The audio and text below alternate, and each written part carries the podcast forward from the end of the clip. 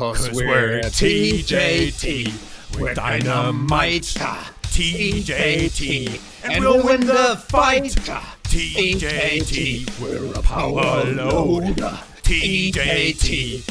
Hear him explode!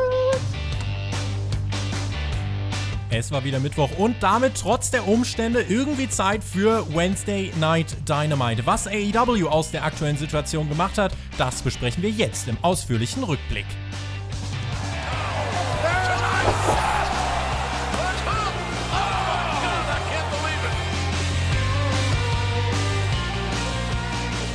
Donnerstag, der 14. Mai 2020. Ihr den Spotify Podcast mit dem Rückblick auf die aktuelle Ausgabe von AEW Dynamite.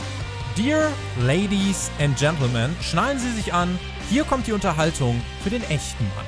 Während große Hunde sich zu Corona schonen, liefern wir das Futter für unsere Patronen. Raw und SmackDown ist nur noch cringe, doch unseren Content hörst du im wöchentlichen Binge. Was macht schon Team NXT, außer sich schlecht getimt blamieren, während wir mit einer echten Invasion die ganzen Likes kassieren?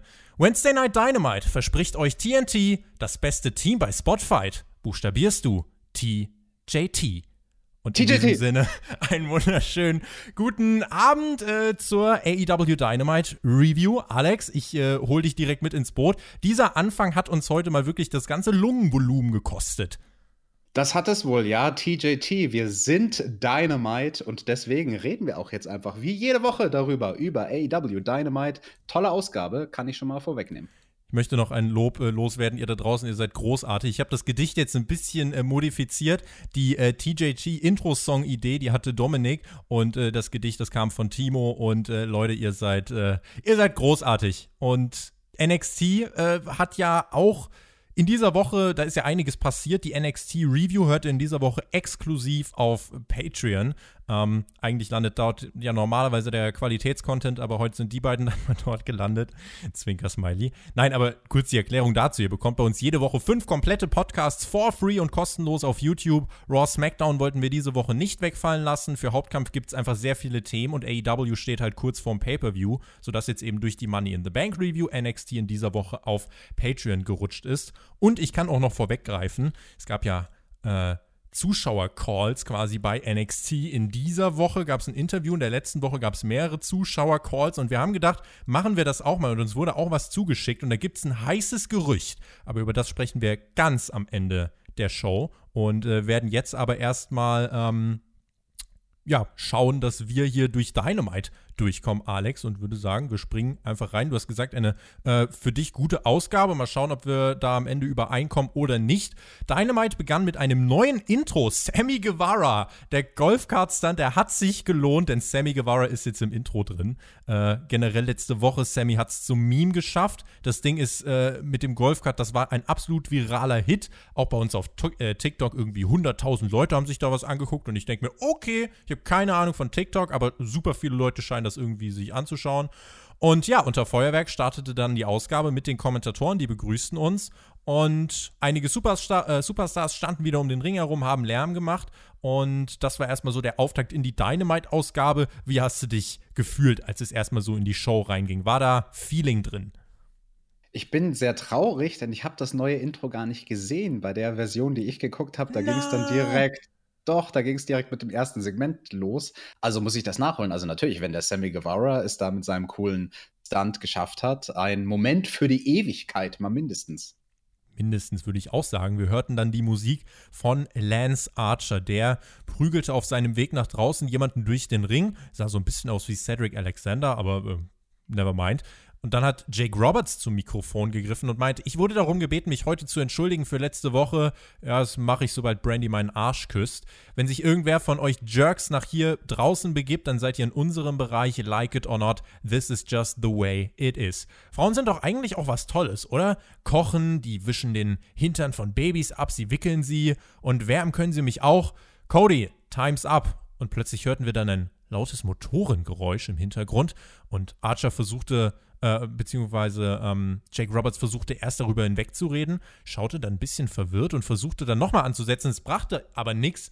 Und dann sahen wir Cody und zwar in seinem Auto, schön noch mit äh, Mitarbeiterausweis von All In in der Windschutzscheibe, großes Natural Nightmare Logo auf der Motorhaube. Und dann fuhr Cody weiter, zeigte dann den krassesten Stunt aller Zeiten und fuhr eine Barrikade um. Er, er schubste sie um, müsste man eigentlich sagen, umgestupst mit dem Auto, stieg dann prompt aus und machte sich dann auf den Weg zum Ring. Auch Lance Archer direkt schnurstracks und beide sind aufeinander zugeschritten und es gab einen Brawl. Der wurde eröffnet von Cody mit einem Low Blow und ähm, dann hat Cody gesagt, okay, reicht, jetzt will ich mich mit Jake Roberts abfinden. Äh, aber Lance Archer schmiss ihn dann kurzerhand durch den Timekeepers-Tisch. Chokeslam auf den Apron konnte Cody vermeiden und äh, der hat dann versucht, Archer mit seinem eigenen Haar zu erwürgen. Das hat so semi-gut geklappt. Er warf dann später Archer einen Stuhl ins Gesicht, der wurde aber genosellt und Jake Roberts meinte nur, beat his ass. Und Archer dann mit dem Ansatz zu seinem Finisher. Cody kommt raus, versucht selbst einen Cutter anzusetzen, geht auch nicht durch. Beide stehen sich gegenüber, bis Jake Roberts meint, ey komm, Lance, reicht jetzt, ist jetzt nicht der Zeitpunkt. Beide entfernten sich. Roberts schob nochmal so ein böses, aggressives Punk nach. Und dann machten sie sich auf den Weg und äh, sind abgetaucht. Und Excalibur meinte dann noch, Lance bekommt auch gar kein Geld, wenn er hier jetzt kämpft. Deswegen warten sie bis zum Pay-Per-View. Und das war ein Start bei Dynamite, Alex, wie wir ihn, würde ich mal behaupten, länger nicht hatten. Vor allem gab es hier ein Element, was man aktuell im Wrestling sehr, sehr selten sieht, was in Vergessenheit geraten ist. Und das ist sehr, sehr schade. Das ist vor allem etwas, was die Heels bei WWE eigentlich nie machen, nämlich Rückzug. Retreat. Das ist ein klassischer Heel-Move, der ein Garant dafür ist, einen Heel beim Publikum noch verhasster zu machen.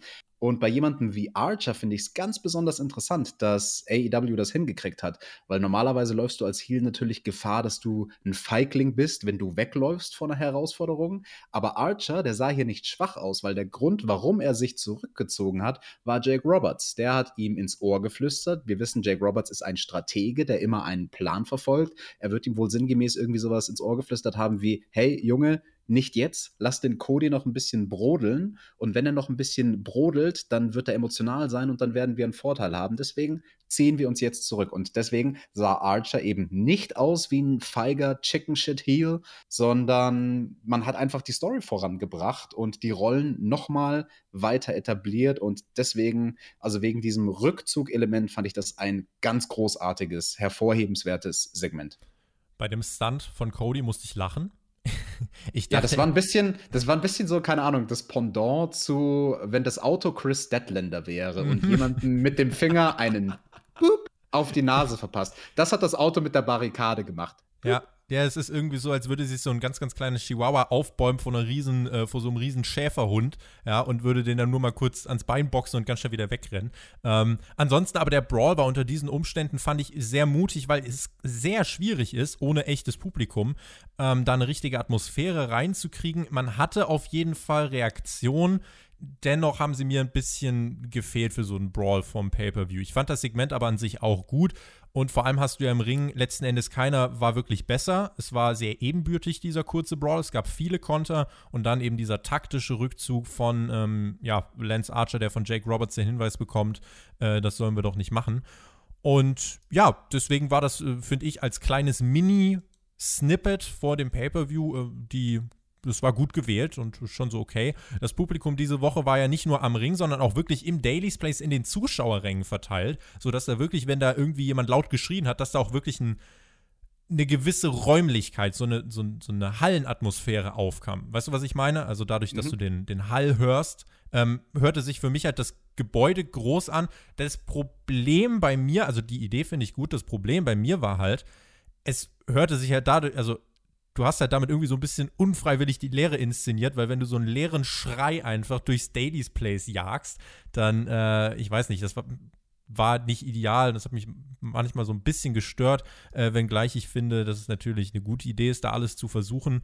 Und ähm, ja, man müsste eigentlich noch mehr Leute reinsetzen. Auf der anderen Seite ist das super unverantwortlich. Ich habe mich ja letzte Woche ausführlich dazu geäußert, dass ich es nicht gut finde, dass wir wieder so produzieren. Auch der Mindestabstand diese Woche, wenn du ins Publikum geschaut hast, äh, wurde nicht so wirklich eingehalten. Was man gesehen hat, waren diese gelben Armbänder. Die bekam jeder, der negativ auf äh, Covid-19 getestet worden ist. Und nur dann durfte man überhaupt erst rein. Aber gut, ich meine, wir sollten wahrscheinlich dieser Tage alles, was an Atmosphäre kommt, äh, genießen. Und insofern Kudos an AEW, dass sie es hier versuchen.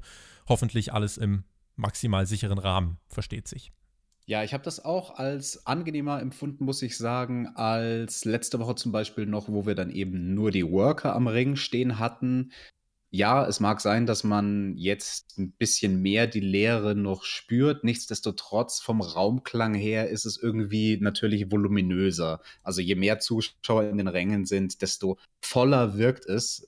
Es ist so eine Situation, wie du es machst, machst du es irgendwie verkehrt. Aber ich fand es definitiv nochmal ein Upgrade im Vergleich zu letzter Woche eben. Diese Woche die Fans zu haben. Ganz kleines Detail wollte ich noch hervorheben von diesem Opening-Segment. Ähm, eigentlich sollte man sowas gar nicht hervorheben müssen, weil es einfach nur logisch war. Aber ich fand es hier sehr, sehr schön, dass Wrestling konsequent und logisch war, weil derjenige, auf den Cody es vor allem abgesehen hatte, als er da mit dem Auto reingefahren kam, war eben nicht Archer, sondern Jake Roberts, weil der letzte Woche seine Frau mit der Schlange attackiert, in Anführungsstrichen hat. Und das klingt das, furchtbar, aber ja. Es war so. Ja. ne, und das, das war gut, weil das, also in, in einer, einer echten Welt hätte er natürlich auf Jake Roberts jetzt nochmal einen größeren Groll sogar als auf Lance Archer. Und er hat halt Jake nicht in die Hände bekommen und deswegen ist da auch noch was übrig geblieben, worauf man sich irgendwie in der Vergangenheit freuen, äh, in der Zukunft, in der Zukunft freuen kann. Ich habe letzte Woche auch viel Lob zur Location und zum Daily's Place äh, gelesen, weil das Daily's Place hat ja den Vorteil, es ist ja auch recht offen. Das heißt, gerade in den ersten äh, 30, 40 Minuten äh, siehst du halt in vielen Kameraeinstellungen einfach hinten irgendwie so den blauen Himmel, noch so ein bisschen mit Sonnenuntergang, einige Palmen. Und das ist vom Setting her halt schon auf jeden Fall besser als so eine bedrückende, abgedunkelte schwarze Trainingshalle. Also ich glaube, das ist halt so ein Riesenunterschied, der äh, sich, egal ob man es jetzt bewusst wahrnehmen will oder nicht, das, das hat einfach einen Einfluss, wie du die Show letzten Endes genießen kannst. Und deswegen, ähm, das will ich noch als Punkt mit hervorheben. Es gab ein Videopaket zur Tag Team Division und wir sahen einen Rückblick auf einige denkwürdige Momente, inklusive das Match bei Revolution. Es war alles so ein bisschen im Stil dieses Women's Division Features aus der letzten Woche. Es ging um die Best Friends, um die Dark Order, um den Jurassic Express, der bisher unbesiegt ist im Jahr 2020. Außerdem Private Party, Proud and Powerful, SCU, die Lucha Brothers und die Tag Team Champions müssen somit also ihre Augen offen halten. Ich weiß nicht, wo ist denn eigentlich die andere Hälfte des Tag Team Champion Teams? Also Kenny sehen wir ja des Öfteren, aber der Hangman, der ist ja, äh, der ist erstmal lang jetzt weg gewesen, ne? Und das ja, hat man das könnte, nur so halb erwähnt. Ja, das könnte man schon mal so wirklich begründen und einfach den Elefanten im Raum aussprechen, warum er denn nicht da ist. Weil man es ja eigentlich macht. Also man sagt, Chris Sherrick hat nach einer Promo Coronavirus gesagt. Also dann kann ja. man doch sagen, der Hangman kommt gerade nicht. Whatever, ein bisschen später in der Sendung, da hatten wir nochmal so eine Situation, wo es auch wieder nur so halb erwähnt wurde, aber das ist halt hier nicht willkürlich, weil wir haben halt Tag Team Champions und das ist natürlich aus Logiksicht etwas, was sich der Zuschauer sofort fragt, ja, was ist denn jetzt mit diesem Titel? Also, wie lange darf man denn Champion sein, den Titel nicht verteidigen? Mal egal aus welchen Gründen, ohne dass einem der Titel irgendwann abgenommen wird oder dass zumindest wie bei WWE teilweise ein Interims-Champion gekürt wird. Also da fände ich es schon schön, wenn AEW das deutlicher ansprechen würde. Nichtsdestotrotz, zu diesem Tag-Team-Hype-Video, was wir da am Anfang gesehen haben. Vor allem den Beginn von diesem Video fand ich sehr, sehr cool, weil man nochmal hervorgehoben hat, dass AEW jetzt in den wenigen Monaten, wo sie existieren, es schon geschafft haben, in der Tag-Team-Division einige sehr ähm, memorable Momente zu kreieren. Also wir hatten da zum Beispiel diesen Setup-Sieg von der Private Party gegen die Young Bucks in der ersten Runde von dem Tag-Team-Titelturnier. Wir hatten das Finish von dem Finale, wo SCU dann einfach nur durch einen Einroller gewonnen haben in einem Spot-Match gegen die Lucha Bros. Wir haben noch von Escalera de la Muerte aus diesem Match haben wir Ausschnitte gesehen und dann natürlich wurde erwähnt dieses große 6, 7, 10 Sterne Tag-Team-Match, was wir da bei Revolution gesehen 20. haben. Mindestens. Und das fand ich schon sehr, sehr cool. Also da, da hat man von dem, was man bisher kreiert hat, finde ich, alles rausgeholt, das auch als besonders darzustellen. Vielleicht noch eine Notiz zum Hangman. Also da ist es ganz einfach so, er ist im Moment einer derjenigen, die sich ähm, einfach dagegen entschieden haben, bei diesen Shows aufzutreten. Und Tony Khan hat gesagt, wenn jemand nicht kommen möchte, dann wird das keinen Impact auf seine Card-Position haben. Und ich glaube, damit, äh, man könnte das eigentlich auch im TV, finde ich, so begründen. So von wegen, yo, wir können jetzt, wir werden jetzt deswegen keinem den Titel abnehmen, den er sich rechtmäßig erkämpft hat. Höchstens vielleicht so ein Interims Championship von mir aus. Ich weiß nicht, könnte man machen, aber der Hangman ist ja jetzt bald wieder da. Ähm, von daher, ja, haben wir, glaube ich, die größte Zeit hinter uns gebracht. Es ging dann los. Erstes Match des Abends: Jurassic Express gegen die Best Friends. Es war eine Einstiegsphase mit ähm, Chuck Taylor und dem Jungle Boy. Danach kam Chuck Taylor und der, ähm, äh, danach kam äh, Trent Beretta, so rum, und der Luchasaurus im Ring äh, an und die haben dann einige äh, Double-Team-Aktionen jeweils gezeigt für ihre Teams. Es gab die Umarmung der Best Friends, einen Dive vom Jungle Boy auch wirklich ohne Pausen geworktes Match, hohe Frequenz von Moves. Später der Hot Tag zum Jungle Boy, er stand dann wieder mit Chuck Taylor im Ring, gab einen toughen Schlagabtausch und dann hat, ähm, ja, dann gab es ein hartes Knie von Trent, der eingegriffen hat und den Jungle Boy geplättet hat. Der Luchasaurus kam aber direkt zur Hilfe, äh, wird aber auch mit einem Swinging DDT geplättet. Orange Cassidy, der auch mit den Best Friends draußen war, der hat sich auf der Bühne positioniert und auf einmal schoss von links ein Ray Phoenix ins Bild und hat wirklich äh, Headshot-like den guten Orange Cassidy äh, zermatscht und zermatscht, Hashtag Lieblingswort. Und ähm, dann war der Referee abgelenkt und auf einmal tauchte auch noch MJF auf und beförderte den Jungle Boy kraftvoll gegen den Ringpfosten. Awful Waffle im Ring dann gegen den Jungle Boy von Chuck Taylor und der Sieg für die Best Friends. Wardlow war auch noch am Start, der hat Marcos Stunt genommen und gegen die Barrikade gehämmert, richtig reingefeuert und der Luchasaurus hat ihn dann vertrieben. That was the segment. Man treibt den Aufbau für MJF gegen Jungle Boy voran. Man gibt den Best Friends einen Sieg und zeigt Ray Phoenix von den Lucha Brothers. Und ganz nebenbei fand ich diese 11 Minuten Opener inhaltlich vom Match her auch noch ziemlich kurzweilig. Ja, definitiv ein sehr, sehr guter Opener und kurzweilig und interessant. Wir hatten natürlich hier Faces gegen Faces.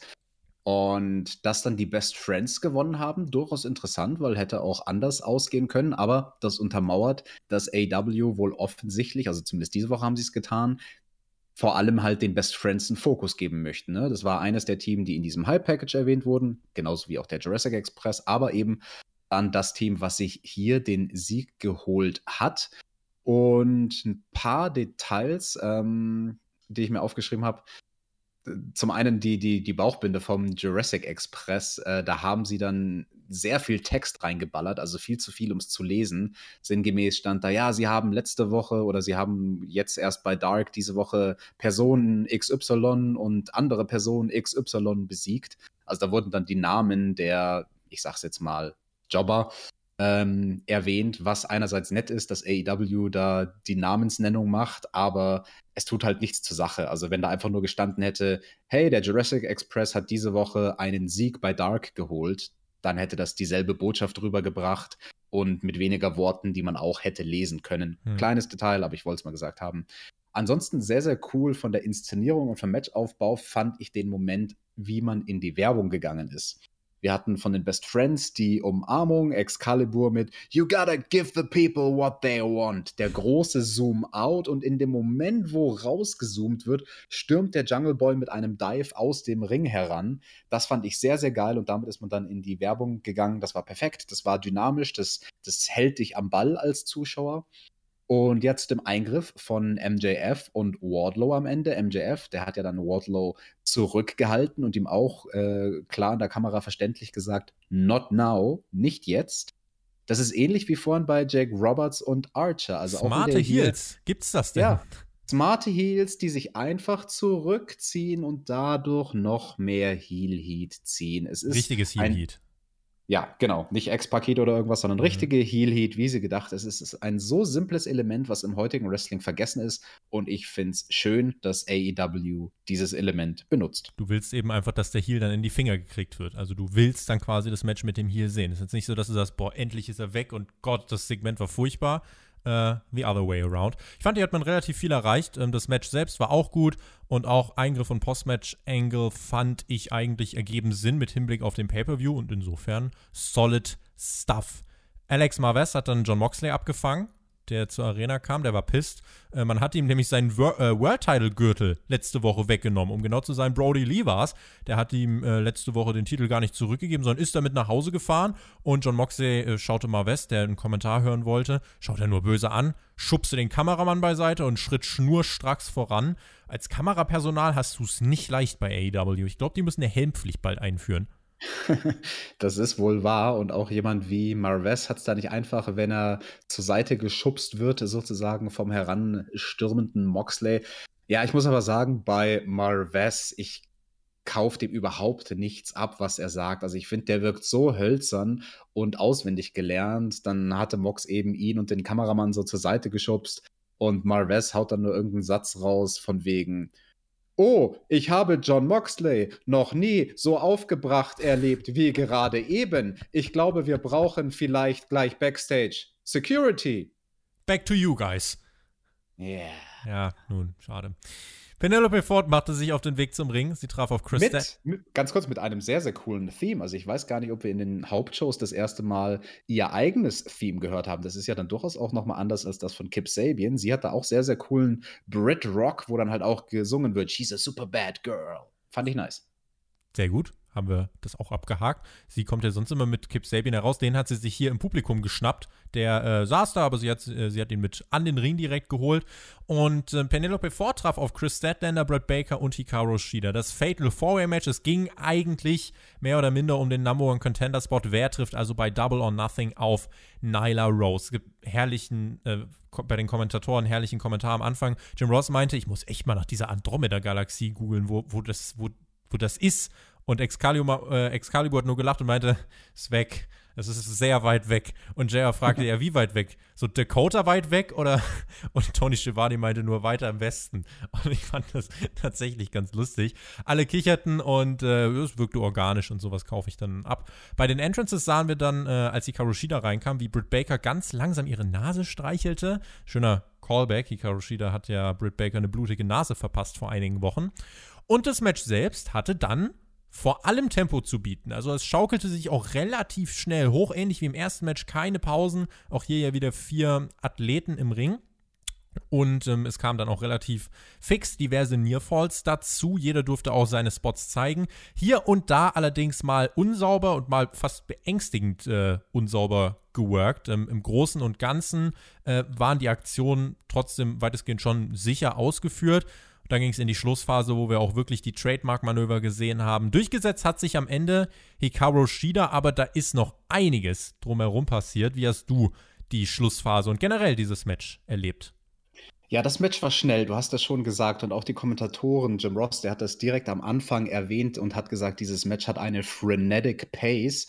Und das war, finde ich, hier das Wichtigste. Also das Tempo, was absolut perfekt war für dieses Match also dass die Mädels hier in dem richtigen Tempo geworkt haben, war wichtiger, als dass alle Moves schön sind und überhaupt welche Moves gemacht werden. Also weißt du, was ich meine? Manchmal ja. kann das Tempo wirklich das Wichtigste sein und hier war das eben so Fatal Four Way natürlich. Du hast vier Leute, alle sind gleichzeitig am Start. Also das haben sie finde ich sehr sehr gut aufgebaut.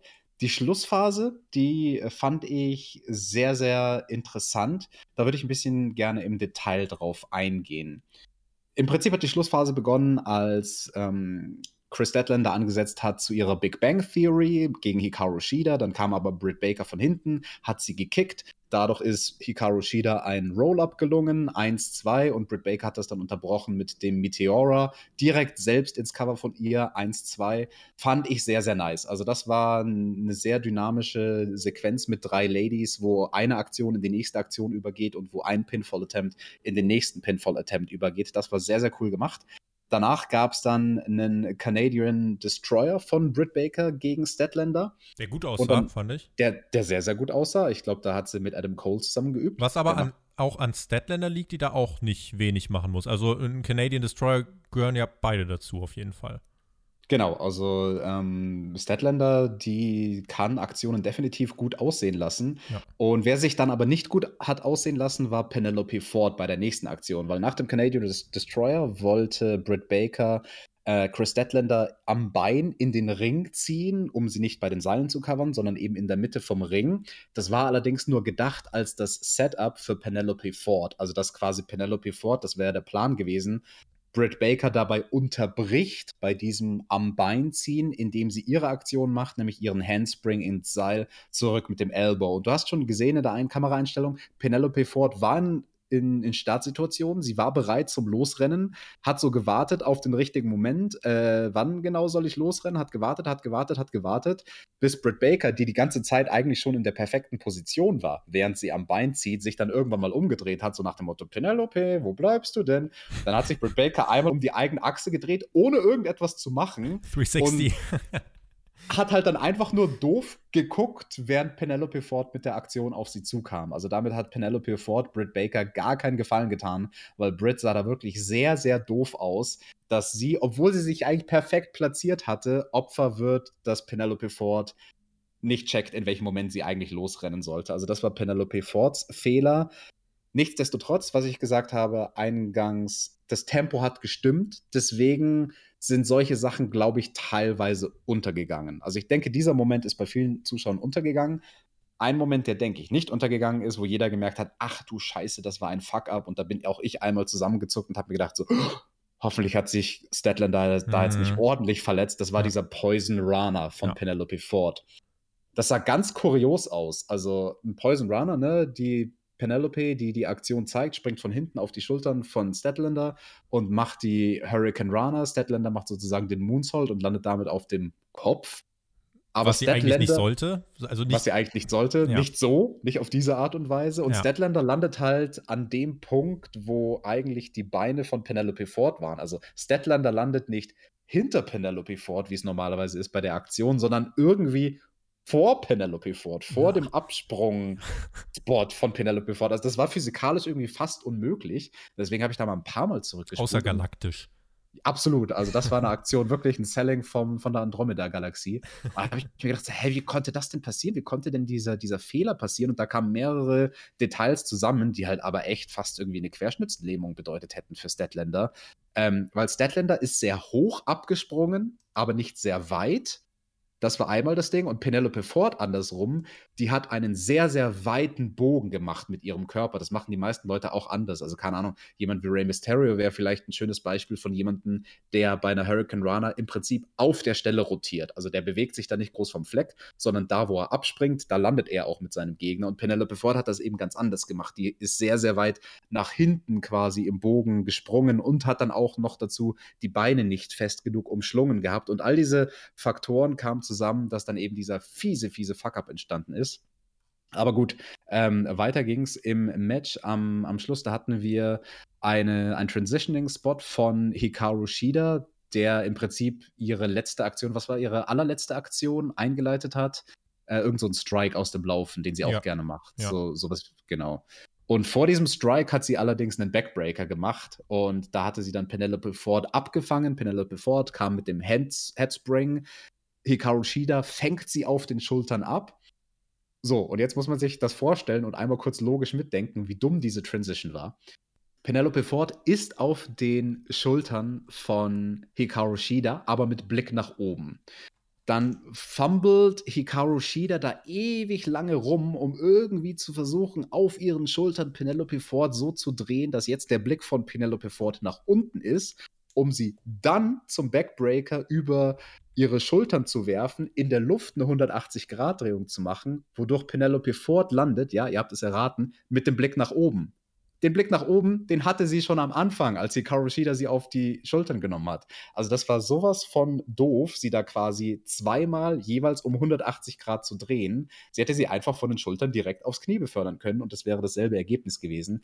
Ähm, ja, weiß ich nicht, dummer Spot, da wollte Hikaru, glaube ich, irgendwie demonstrieren, oh, ich bin stark und ich kann mit meiner Gegnerin machen, was ich will. Äh, sah doof aus, soll sie bitte nicht mehr machen. Und ja, dann für Hikaru Shida eben der Sieg durch ihren Running Strike. Draußen war dann Chris Statlander beschäftigt und Britt, Britt Baker. Baker war eher mit Chris Statlander beschäftigt und wie? Aber hallo, hat da mal schön den Lockjaw gebracht, aber hatte schön auch die Handschuhe angezogen, ja, wie sich das für eine Ärztin gehört und vor allem in Zeiten von Corona. Du kannst nicht einfach jemanden die Hand in den Mund stecken, das, das muss schon mit Handschuh sein. Und dann Tony Schiavone stellt die einzig richtige Frage so gut: Where did she get the gloves from? Das war mein Kommentar der Woche. Ich habe mir noch eine ganz andere Frage gestellt, Alex, und zwar, ähm, aus welchem Grund möchte Britt Baker das Match nicht gewinnen. Also sie war so besessen davon, Chris Statlander diesen Handschuh in den Mund zu rammen, dass ihr der Sieg egal war. Und das verstehe ich nicht, weil sollte sie das Match nicht gewinnen. Und was hat Statlander dann gemacht, was sie so böse gemacht hat, dass sie hier sagt, oh, der Sieg ist mir egal. Weil sie hätte ja easy den Pin im, äh, im Ring noch unterbrechen können. Das ist definitiv eine große Logiklücke gewesen, stimme ja. ich dir absolut zu. Gab keinen Grund für Britt Baker dann nicht zu unterbrechen. Und vor allem, also wenn Britt auf irgendjemanden so vehement losgehen hätte sollen, dann auf Hikaru Shida, weil mit ja. der hat sie halt eine direkte Vorgeschichte. Also wenn das das Setting gewesen wäre, dass Britt Baker außerhalb vom Ring Hikaru Shida im Lockjaw hat und dann nicht loslässt, weil sie lieber Hikaru Shida eine Revanche dafür gibt, eine Quittung dafür gibt, dass sie ihr die Nase angedatscht hat, ja. als in den Ring zu laufen, dann hätte ich gesagt, okay, wäre in sich logisch, aber so war es einfach Schwachsinn. True. Ansonsten äh, sehr gute professionelle Analyse. Ich habe jetzt äh, mir gar nichts hier rauszunehmen, da noch irgendwas äh, weiter zu, zu sagen. Äh, Nyla Rose stand auch am Ring und hielt ihren Titel hoch. Ähm, und das ist dann jetzt quasi unser Match für den Pay-Per-View. Hikaru Shida gegen Nyla Rose. Das Women's Match hier, ja, also fand ich äh, wirklich, konnte man sich gut nebenbei anschauen. Und ähm, jetzt gingen halt auch die ersten beiden Matches, elf Minuten, aber sie fühlten sich für mich kürzer beim Schauen an. Und ich glaube, das ist immer eine gute Sache. Shook D Pineapple Pete hat einen Einspieler bekommen, meinte Tonight is the night und eigentlich war ich erst piss, Jericho, als du mich Pineapple Pete genannt hast, aber life has been sweet since then. Viele Wochen hat Chris Jericho sich herablassend geäußert, heute treffen sich beide im Ring. Ich finde tatsächlich, äh, wie sich das so organisch aufgebaut hat, von Jericho am Commentary hin zu die beiden stehen jetzt im Ring. Ich glaube, das ist so eine, so eine herrlich kleine Randgeschichte, nicht mehr und nicht weniger, ähm, aber ich stehe eigentlich auf sowas. Ich finde es vor allem bemerkenswert, dass dieser Mann, äh, wie, wie, wie spricht man es aus? Shukdi? Shukdi.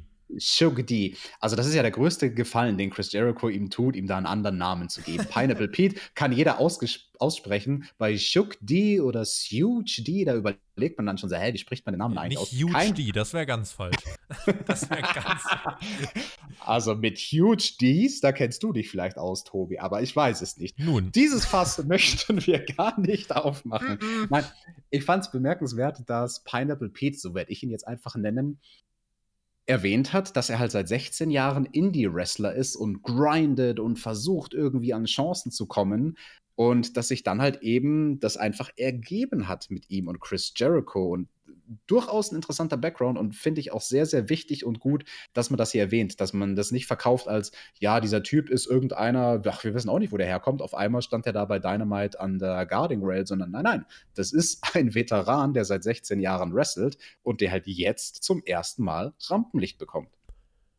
Proud and Powerful haben auch Rampenlicht bekommen, die sind zurück. Letzte Woche kehrten sie ja in diesem Street Fight zurück und diese Woche standen sie im Ring, sollten treffen auf Kenny Omega und Matt Hardy. Bei Kennys Entrance gab es prompt die Attacke von den Heels. Matt Hardy war da noch gar nicht da. Es gab sofort den Beatdown, aber Matt Hardy machte sich dann auf den Weg zum Ring und Santana hat dann äh, auch direkt gesagt, jo, okay, dann kämpfen wir und schon auf der Stage gab es den Brawl und ähm, man hat dann gesehen, wie Matt Hardy Santana zu Boden eigentlich zu Boden gebissen hat, muss man sagen. Und dann hat er sich auf den Weg zum Ring gemacht. Äh, er war Damaskus, also für einen 3000 Jahre alten Menschen hat er sich ganz gut gehalten.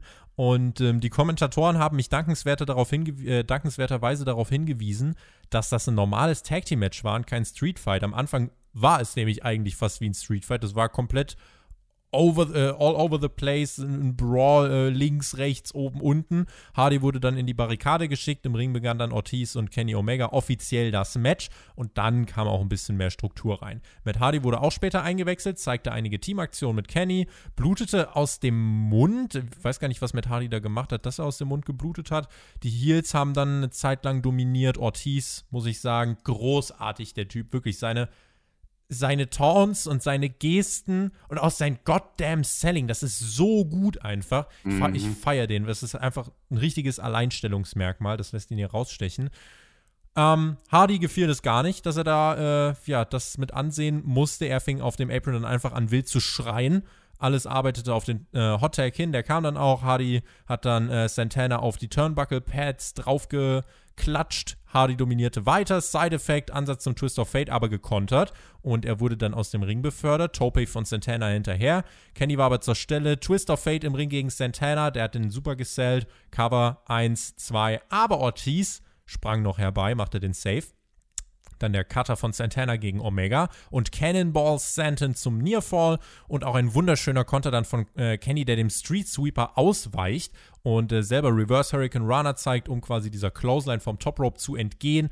Hardy setzte dann eine Butterfly Submission an, bis auf einmal Sammy Guevara herauskam, der letzte Woche von einem Golfkart überfahren wurde. Er humpelte, er hatte eine Nackenstütze angelegt, brachte auch so einen gepolsterten Stuhl mit, den er eher als Krücke benutzte, versuchte einzugreifen, aber hat sich nur einen Twist of Fate gefangen. Auch den hat er wieder so überragend gesellt. Wie Trigger gegen Ortiz, Twist of Fate und nach 17 Minuten der Sieg für Matt Hardy und Kenny Omega. Ein sehr, sehr schönes, knackiges Tag Team Match zwischen Santana und Ortiz gegen Kenny Omega und Matt Hardy. Ich habe hier gar nichts zu meckern, bis auf ein klitzekleines Detail. Und das ist im Prinzip das größte Lob. Also, wenn ich nichts finde außer so einem kleinen Detail, dann war das ein fantastisches Match. Es gab eine Situation, da war Santana in der Ringecke und die beiden Faces haben ihn gepackt zu einem Double Whip in die andere Ringecke. Und Matt Hardy hatte ihn schon gepackt und dann hat Santana Kenny Omega die Hand hingestreckt. Oh. Also das wäre eigentlich die Aufgabe vom Face oder von wem auch immer, derjenige, der einen Whip ausführt. Es wäre die Aufgabe, einfach aktiv die Hand vom Gegner zu nehmen. Und oft, das ist so vor allem im Indie-Bereich halt eine Sache, die passiert. Man möchte Tempo, man möchte nicht, dass da eine halbe Sekunde Verzögerung, Zeitverzögerung entsteht. Und damit die Aktionen flüssiger aneinander übergehen, hält man dem Gegner eben die Hand hin. Ähm, das war eine kleine alte Angewohnheit von Santana, aber das wird keinem Menschen, der nicht vom Fach ist, aufgefallen sein. In der Tat.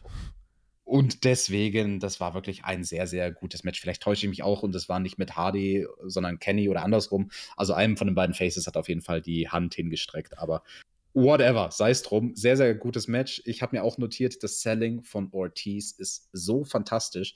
Das ist einzigartig und in seiner Einzigartigkeit erinnert mich das irgendwie ein bisschen an Mr. Kennedy. Das war auch jemand, der. Auch, genau der, der auf eine sehr einzigartige Art und Weise gesellt hat. Nicht auf dieselbe Art und Weise wie Ortiz, aber weißt du, was ich meine? Also ja. er hat im selben Maße konsequent ist er zu seinem Stil gestanden und hat den auch konsequent durchgezogen und sich nicht gescheut, was Außergewöhnliches und Unorthodoxes zu machen. Bei Kennedy war es dann zum Beispiel oft, wie er zu Boden geht oder dass er ganz oft die Hände oben hat bei den Strikes von Gegnern, wo ihn dann sogar Ringgrößen wie der Undertaker gesagt haben, hey, das ist gut, mach das weiterhin, das ist realistisch. Und okay, bei Ortiz ist es vielleicht nicht immer so realistisch, wie er es aber es ist mir egal, weil es ist unterhaltsam. Ist und.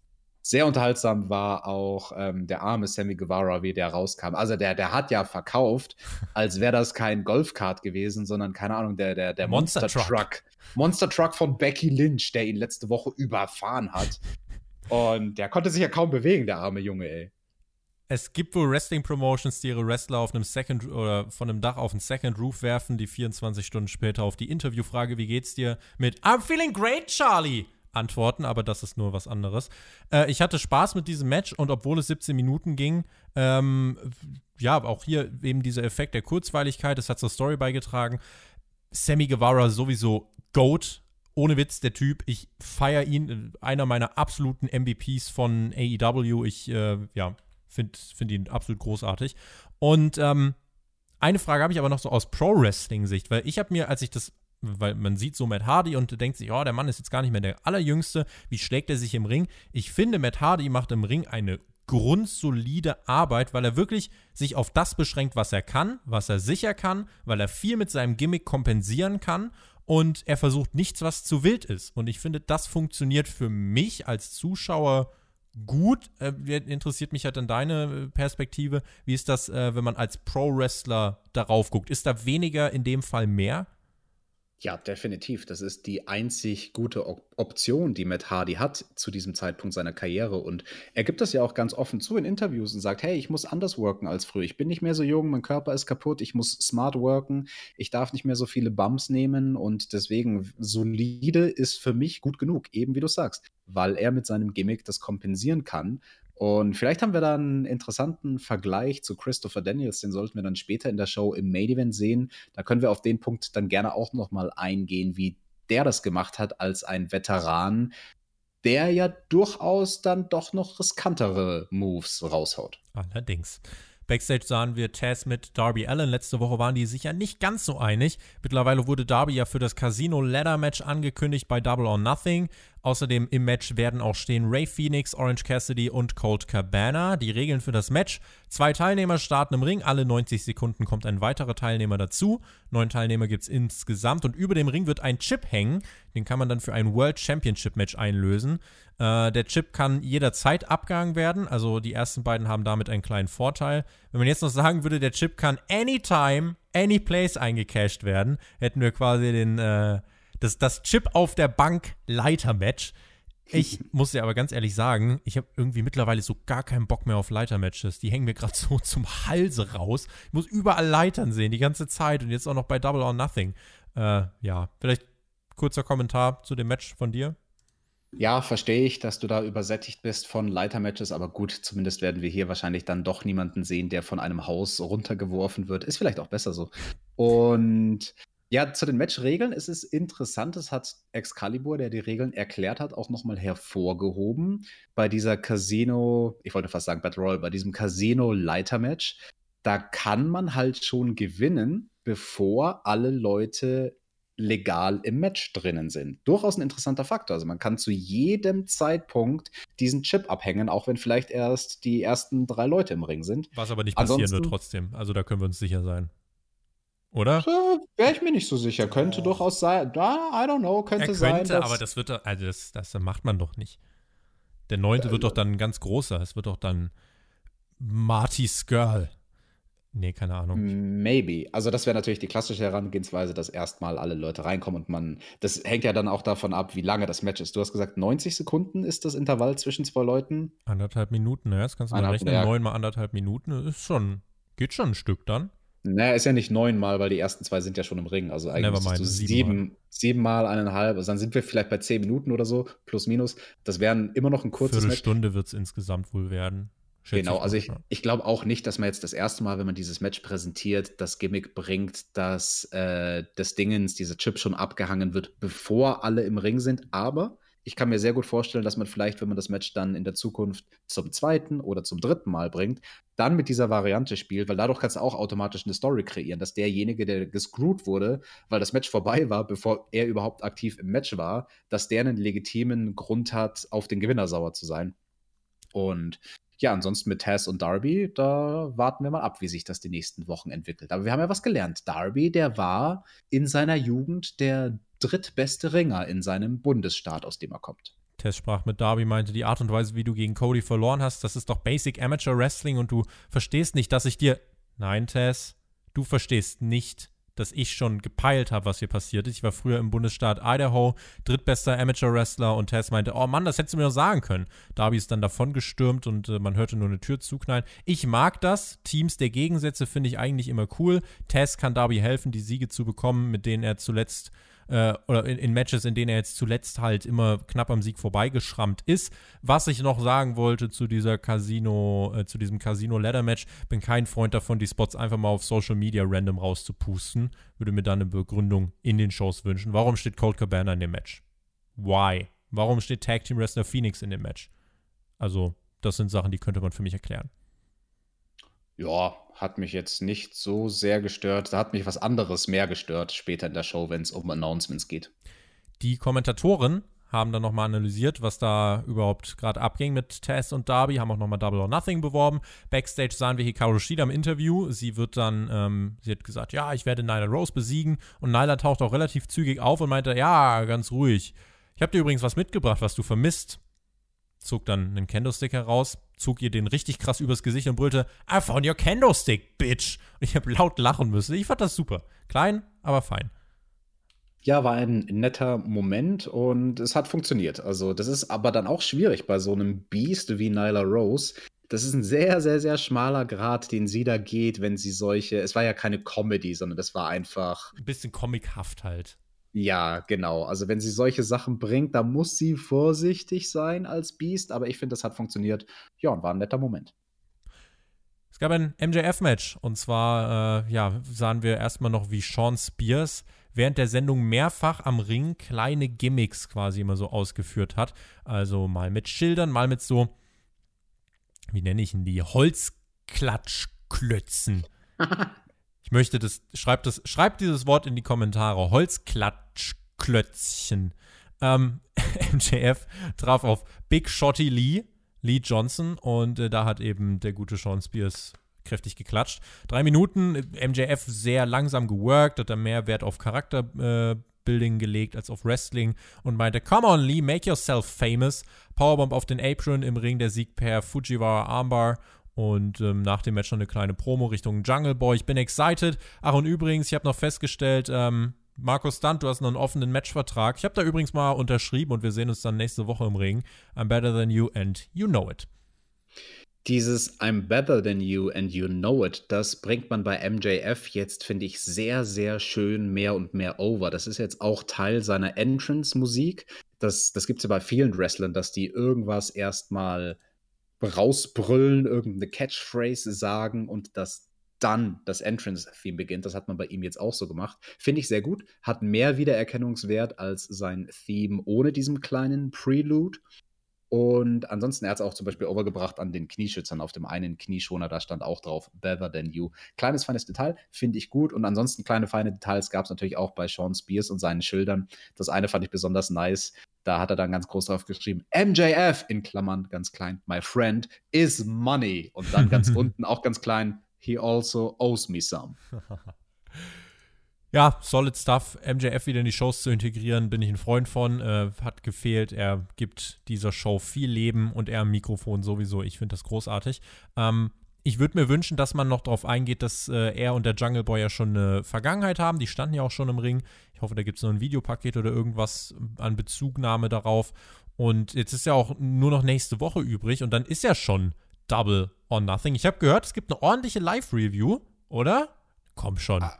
Ja, bestimmt, vielleicht. Muss ich mal tatsächlich in meinen Terminkalender reingucken. Was ist denn das? Double or Nothing? 23. Tu auf den 24. Der Chris wird wieder mit mir schauen. Also der Chris, aha, den ich das letzte Mal vor der Pandemie gesehen habe, ist dann jetzt äh, zu Double or Nothing bei mir. Wir schauen die AEW Pay-Per-Views immer zusammen.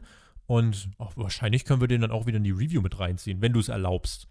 Ja, aber dann müsst ihr ja äh, Masken tragen, wenn ihr euch im selben Raum befindet, über Stunden hinweg. Wir werden da ja bestimmt stundenlang über den Pay-Per-View reden. Mal gucken, was bis dahin gelockert ist. Vielleicht dürfen wir bis dahin auch schon wieder nach Malle fahren. Mal gucken, ja. Ich als klassischer Malle-Gänger, äh, naja.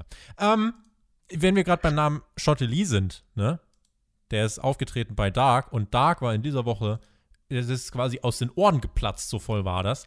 Äh, neun Matches, ein, ein Viertelstunden Content und hier einfach der Rundown. Colt Cabana gewann gegen Sean Dean nach dem Superman-Pin in fünf Minuten. Außerdem The Jurassic Express gewann gegen Mike Reed und Ryan Rembrandt und zwar nach vier Minuten nach einem Assisted Cutter. Außerdem Private Party gewann gegen Big Shotty Lee und Musa nach einem Pin äh, durch Mark Quinn nach der Shooting Star Press, 5 Minuten. Außerdem hat die 10, Preston Vance, gegen John Cruz gewonnen nach einem Spinebuster, zweieinhalb Minuten. Brody Lee hat äh, Nummer 10 gratuliert nach dem Match. Ray Phoenix gewann gegen Alan Angels nach 6 Minuten und 40 Sekunden nach dem Muscle Buster. Chris Statlander hat gegen Danny Jordan ähm, gewonnen nach viereinhalb Minuten nach der Big Bang Theory. Außerdem Orange Cassidy gewann gegen Jason Cade nach einem Einroller in drei Minuten. Dr. Britt Baker gewann gegen Skylar Moore im Lockjaw nach fünf Minuten. Und MT Arena No DQ Match Jimmy Havoc mit Kip Sabian und Penelope Ford an seiner Seite gewann gegen Dr. Luther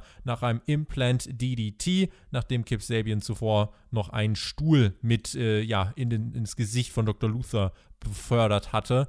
Sieben Minuten ging das. Ähm, das lässt sich alles in einem Satz zusammenfassen. Es war insgesamt mal mehr und mal weniger solide. Junge, Junge, was für eine bumsvolle Ausgabe von AEW Dark. Und ich war ja natürlich neugierig. Also ich habe, äh, ich muss es ganz ehrlich sagen, jetzt zum ersten Mal seit vielen Wochen wieder Dark geguckt, weil in letzter Zeit war das wirklich so. Also du sagst es mal ganz schön, wenn man gar nicht genug kriegt von Wrestling, dann kann man das schon gucken, aber man, man muss es halt eigentlich wirklich nicht. Und ich dachte mir dann bei dem Main Event, okay, Jimmy Havoc gegen Luther, zwei Deathmatch-Wrestler, bin ich mal gespannt, was die beiden jetzt hier raushauen. Und ja, dann haben sie Stühle rausgehauen und Ach so, ja, das war es dann auch schon. Mehr als Spiele ja. gab es nicht. Also ich glaube, das war für viele, denke ich, ziemlich underwhelming. Ähm, also du darfst es halt nicht irgendwie groß erwähnen und pushen. Oh, das sind beides Deathmatch-Wrestler, wenn du dann nichts bringst außer Stühlen. Fand ich enttäuschend, das Match. Nicht enttäuschend finde ich äh, unseren, neuen äh, unseren neuesten Patreon-Supporter, den ich an dieser Stelle einfach mal vorlesen möchte. Und zwar am 14.05. um 19.38 Uhr. Patrick Kraus, vielen lieben Dank für deinen Support. Pineapple Pete gegen Chris Jericho. Damit ging es weiter. Ich finde das generell cool, dass man trotzdem auch Pineapple Pete äh, jeder kriegt ja irgendwie so ein kleines Showcase, auch wenn jetzt bei Dark nicht jeder irgendwie ein Showcase gekriegt hat.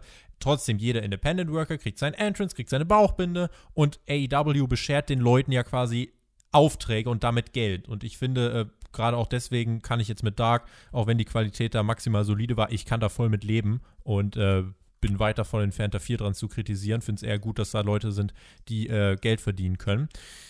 Pineapple Pete, ja, er ist, äh, das, das stand in der Bauchbinde, es reicht aber nicht zur Bauchbinde der Woche. Da stand, has gotten under the skin of Chris Jericho, aber das reicht mir, wie gesagt, nicht. Pineapple ja, Pete. und ansonsten ganz kurz zum Entrance von Pineapple Pete. Der Junge hat ja sogar Feuerwerk gekriegt. Ja. Also hat er dann sich auch erstmal umgedreht und so hinter sich geschaut, so, hä, hä, was, wie, echt? Ich krieg aber Feuerwerk? Su aber super nice. cool trotzdem, so mit irgendwie diesem karibischen Flair, mit der großen Ananas und so. Und dann ist er so zum Ring geweibt, he's vibing und das ist Feuerwerk ich weiß nicht, ich fand das, ich fand das cool. Dann natürlich der krasse Kontrast, so Le Champion, Chris Jericho, der absolute Class-Act, der Topstar. Und er kam mit seinem Inner Circle im Schlepptor heraus. Und der Inner Circle sah alles andere als gut aus, muss man sagen. Eigentlich nur Jake Hager noch in halbwegs vertretbarer Kondition. Äh, neben Chris Jericho. Der Rest war angeschlagen bis tot. Der tote Sammy versuchte trotzdem Judas zu performen. Alle hatten Spaß. Jericho trug einen Pineapple Pete Tank Top. Auch das fand ich super ja, äh, ich weiß nicht, ich hatte hier einfach Bock drauf. Es gab zu Beginn des Matches eine Ohrfeige von Jericho. Pineapple Pete schaute in die Kamera, sagte, fuck that und ballert auf Chris Jericho ein. Schläge, Flying Elbows, Judas-Effekt und Sieg für Jericho. Es war kurz, aber ich hab's geliebt. Ich habe dieses Fuck that sehr geliebt. Das hat man dann auch gebiebt und zensiert und die Reaktion der Kommentatoren war sehr, sehr cool, weil die haben auch, also gelacht. Also, also einfach eine organische Reaktion, weißt du, weil das halt ja. ein kleiner Moment war, der halt nicht gescriptet war. Und die Kommentatoren wussten so für einen Moment auch nicht, im positiven Sinne meine ich jetzt, was sie dazu sagen sollen. Es war so nach dem Motto, hat er das jetzt gerade wirklich gebracht? Was ein krasser Typ, dieser Pineapple Pete. Die Sendung, und die Sendung war, by the way, äh, die war nicht live produziert. Also die war äh, wohl am Nachmittag, meine ich, produziert, auf jeden Fall halt nicht live. Ähm, oder vielleicht auch am Vortag ist das Live-Logo war nicht da und äh, du hast ja auch hier gemerkt, es wurde ja quasi direkt rausgepiept. Äh, damit hast du gemerkt, es gab ein bisschen Postproduktion. Genau, aber das hat der Show, finde ich, definitiv gut getan. Also auch der eine Aspekt, was du vorhin erwähnt hast, dass dann im Laufe der Show die Sonne untergeht. Das hatten wir ja letzte Woche und die Wochen davor im Daily's Place nicht, als es live war. Und jetzt hatte man dann bei dem Damenmatch, bei dieser Ausgabe, den Moment, wo dann so die Dämmerung ist und wo es wechselt von Tag zu Nacht. Ich finde, das, das macht eine Show auch irgendwie automatisch besser. Das ist einfach, das ist ein Gimmick für sich selbst. Das Natur hat seinen eigenen ist ein Flair. Gimmick. Natur ist genau. ein Gimmick. Ja. Und ja, apropos Gimmicks, dieses Gimmick von Pineapple Pete, das wird halt auch mega geil overgebracht. Generell natürlich so krass, weißt du, der Junge, drei Minuten im Ring mit Chris Jericho. Und also, wenn man jetzt die Minuten zusammenzählt, die er da so hat in den letzten Wochen, wo er mit Chris Jericho interagiert ist, dann kommt man vielleicht auf zehn Minuten oder so. Aber diese zehn Minuten sind halt für die Karriere von diesem Mann sowas von kostbar. Keiner hat ihn mehr overgebracht als Chris Jericho in ein paar wenigen Minuten. Und ja, auch natürlich mit einer Niederlage kannst du trotzdem davon profitieren. Und für ihn, für Pineapple Pete, war es ein großartiges Showcase. Und wie gesagt, alleine schon angefangen bei dem Entrance, da möchte ich dann in dem Atemzug auch nochmal hervorheben, die Wall, die er bekommen hat, also die Wall, das ist quasi das Titantron-Video, was dort auf der Leinwand während dem Entrance gezeigt wird. Das war halt richtig gut und halt nicht nur bei ihm, sondern generell bei AEW. Also eigentlich bei jedem, der rausläuft, der hat ein cooles Video, der hat eine coole Wall und das ist meine persönliche Meinung deutlich besser als bei der WWE. Oh, was, was sagst du denn jetzt schon wieder, du Fanboy? Du kannst doch nicht einfach einen rationalen Vergleich anstellen. Ja, sorry. Erstmal direkt auf Twitter blockieren. Ähm, da hat, oh, wer war das denn im Hintergrund? das ist mir meine Stimme abgekackt, weil wir heute schon so viel gesungen haben. Wir könnten übrigens auch Chris Jerichos Entrance-Theme nochmal so schön Nein, singen. Nein, jetzt nicht. Aber wir haben ja schon gesungen, wir haben ja schon gesungen.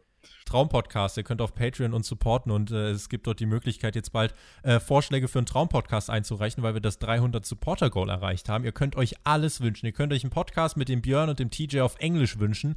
Alles, was ihr, worauf ihr Bock habt, ihr könnt es tun und dann wird es nochmal eine Woche später eine Abstimmung geben und der meistgevotete Podcast, der wird von uns umgesetzt. Also, ihr habt äh, freie Wahl. Chris Jericho hat sich dazu entschieden, das Mikrofon zu nehmen und hat gemeint, now that the threat of Pineapple Pete has been vanquished, machen wir mal weiter mit dem, was wirklich wichtig ist. Inner Circle gegen Elite. Aber gibt's The Elite überhaupt noch? Wir haben die Hälfte von The Elite seit zweieinhalb Monaten nicht mehr gesehen. Der Hangman hängt irgendwo in North Carolina im Wald rum und pflückt Beeren. Alex, er pflückt Beeren und Nick Jackson oh. und Matt Jackson die hängen nur zu Hause rum. But we are super honorable. Oder Sammy, wie sagt man das auf Spanisch? El Honorable. Herrlich. Äh, korrekt, korrekt wäre übrigens gewesen Honorable. Aber Sammy, ja gut, ist noch ein Spanisch-Anfänger. Ja, Props für Sammy, weil ich bin mir auch zu 100% sicher, das war improvisiert. Das kam Natürlich. mir nicht vor wie irgendwas gescriptetes und dass Sammy Guevara halt jetzt in den Anfangstagen seiner Karriere schon so selbstbewusst ist mit jemandem wie Chris Jericho, der natürlich zweifelsohne am Mikrofon einfach mal frei Schnauze improvisieren kann, dass Sammy Guevara da direkt so schnellzüngig ist, irgendeinen coolen Spruch rauszuhauen. Also wirklich Props für ihn. El Honorable. Herrlich. Ja, mehr Duolingo, Sammy. Ähm, aber äh, Elite, wir geben euch eine Chance to get your shit together. Und Jericho liebt es ja auch Shit zu sagen. Bei AW sind ja, ist ja ein Shit pro Stunde erlaubt. Weiter ging es dann mit, und ich zitiere, während die Welt auf das Coronavirus reagiert, agiert der Inner Circle, während die Welt stillsteht, schreibt der Inner Circle Geschichte. Und deswegen rufen wir ein Stadion Stampede Match ins Leben. Ihr wollt wissen, was das ist? Naja, wenn ihr dachtet, der Street Fight war krass letzte Woche, dann wartet ab, was der Inner Circle mit The Elite in einem mit 80 oder in einem 80.000 Mann großen Footballstadion machen wird. Äh, obviously, das der Jacksonville Jaguars, was direkt hinter dem Daily's Place ist. Und ja, wir fordern euch bei Double or Nothing zum ersten Stadion Stampede Match der Geschichte heraus. Bis dahin warten wir. Wir haben Zeit und ähm, dann machte sich Vanguard One auf den Weg zum Ring mit dem Mini-Shirt vom Inner Circle. Jericho hielt dann eine Promo gegen die Drohne, drohte eine Gefängnisstrafe an wegen Raub des T-Shirts und ähm, dann hat der Inner Circle die, die Drohne umkreist, wirklich, umzingelt. Und Jericho meinte, und, hast du eine Antwort? Nimmt der Inner Circle an, äh, beziehungsweise nimmt die Elite an. Und wir hören dann Propeller rauschen und sehen das Interface von Vanguard One. Und da steht, we accept. Das Propellergeräusch sollte das nochmal untermalen. Und Jericho meinte, well, the answer is yes. Ach, und Vanguard, wo wir bei Antworten sind. Vielleicht hast du ja mittlerweile äh, eine Antwort auf meine Einladung zum Inner Circle. Aber ich muss ehrlich sagen, die Zeit ist sowieso abgelaufen. Wir haben uns jetzt schon für ein sechstes Mitglied entschieden und schau ihn dir ruhig mal genau an. Und dann zeigt er den Baseballschläger, den er mit dabei hat und meinte, das ist Floyd. Und Floyd hat eine Message an dich. Und den Inner Circle. Äh, und die Elite. Und dann wurde die gute Drohne, das teure Stück von Matt Hardy, wurde von Floyd und dem Rest des Inner Circles zerdroschen. Im oh, wahrsten Tobi. Sinne des Wortes zerdroschen. Tobi, hör mal, das könnt ihr doch nicht machen. Die können doch nicht die arme Drohne da einfach zerhauen. Das Geld, Alex. Das Geld. Und Matt Hardy machte sich dann auch direkt auf den Weg, wie, wie total wie, wie angeschossenes Reh. Und der Inner Circle verließ den Ring und Hardy sammelte die Einzelteile seiner Drohne auf und war menschlich angegriffen und JR meinte, wie erklärt er das nur seinen Kindern? Alex, das ist personal. Ja, definitiv. Also einfach die Drohne eines Mannes zu zerschlagen, das geht so nicht. Ja, Jim Ross hat es auch am Kommentar das ein oder andere Mal sehr abfällig kommentiert. Also Jim Ross hat ja so diese Art und Weise, es nicht direkt auszusprechen, aber zwischen den Zeilen schon kundzutun, hey, das, das ist gerade der absolute Schwachsinn, was hier stattfindet. Wirklich ein zeitreisender Mann und seine Drohne, was für ein Bullshit. Ähm, eine Dame von der AEW-Crew, die, glaube ich, dasselbe gedacht hat wie Jim Ross, saß neben der Ringsprecherin. Ich weiß leider nicht, wer sie war, aber die hat man im Hintergrund einmal kurz gesehen, während mit Hardy so total betröppelt die tote Drohne anschaut und die saß da so mit, mit dem Kopf und dem Kinn auf die Hände gestützt und so leicht Kopfschütteln und hat sich auch nur gedacht, ich glaube, die hatte keine Ahnung, was da passiert und dachte sich, was ist denn das für ein Scheiß? Da ist jetzt irgendwie ein Mann, der, der heult jetzt, weil seine Drohne kaputt ist? Hä? Ver Verstehe ich nicht. Ist doof. Aber ich fand es eigentlich ganz unterhaltsam. Also, also äh, ich finde, ein schönes Segment. was wichtig ist bei dieser Fehde, sie ist ja auf einer konstanten Comic-Ebene jetzt eigentlich seit Wochen. Also wir sind ja jetzt wirklich doch deutlich davon weggekommen von diesem Blood and Guts Match und haben uns auf ein, einfach auf eine andere Meta-Ebene bewegt. Und ich finde auch, das Segment hier hat das gezeigt. Und ich glaube, das Stadium Stampede Match, das wird genau in diese Richtung weitergehen. Also ähm, ist halt jetzt die Frage, wird das jetzt ein Cinematic Match oder wird das einfach ein Street Fight halt in einem Footballstadion? Äh, Stadion? Ansonsten aber eine unterhaltsame Promo von Jericho, der äh, halt auch eine Promo gegen eine Drohne halten kann. Das können wahrscheinlich echt nicht viele.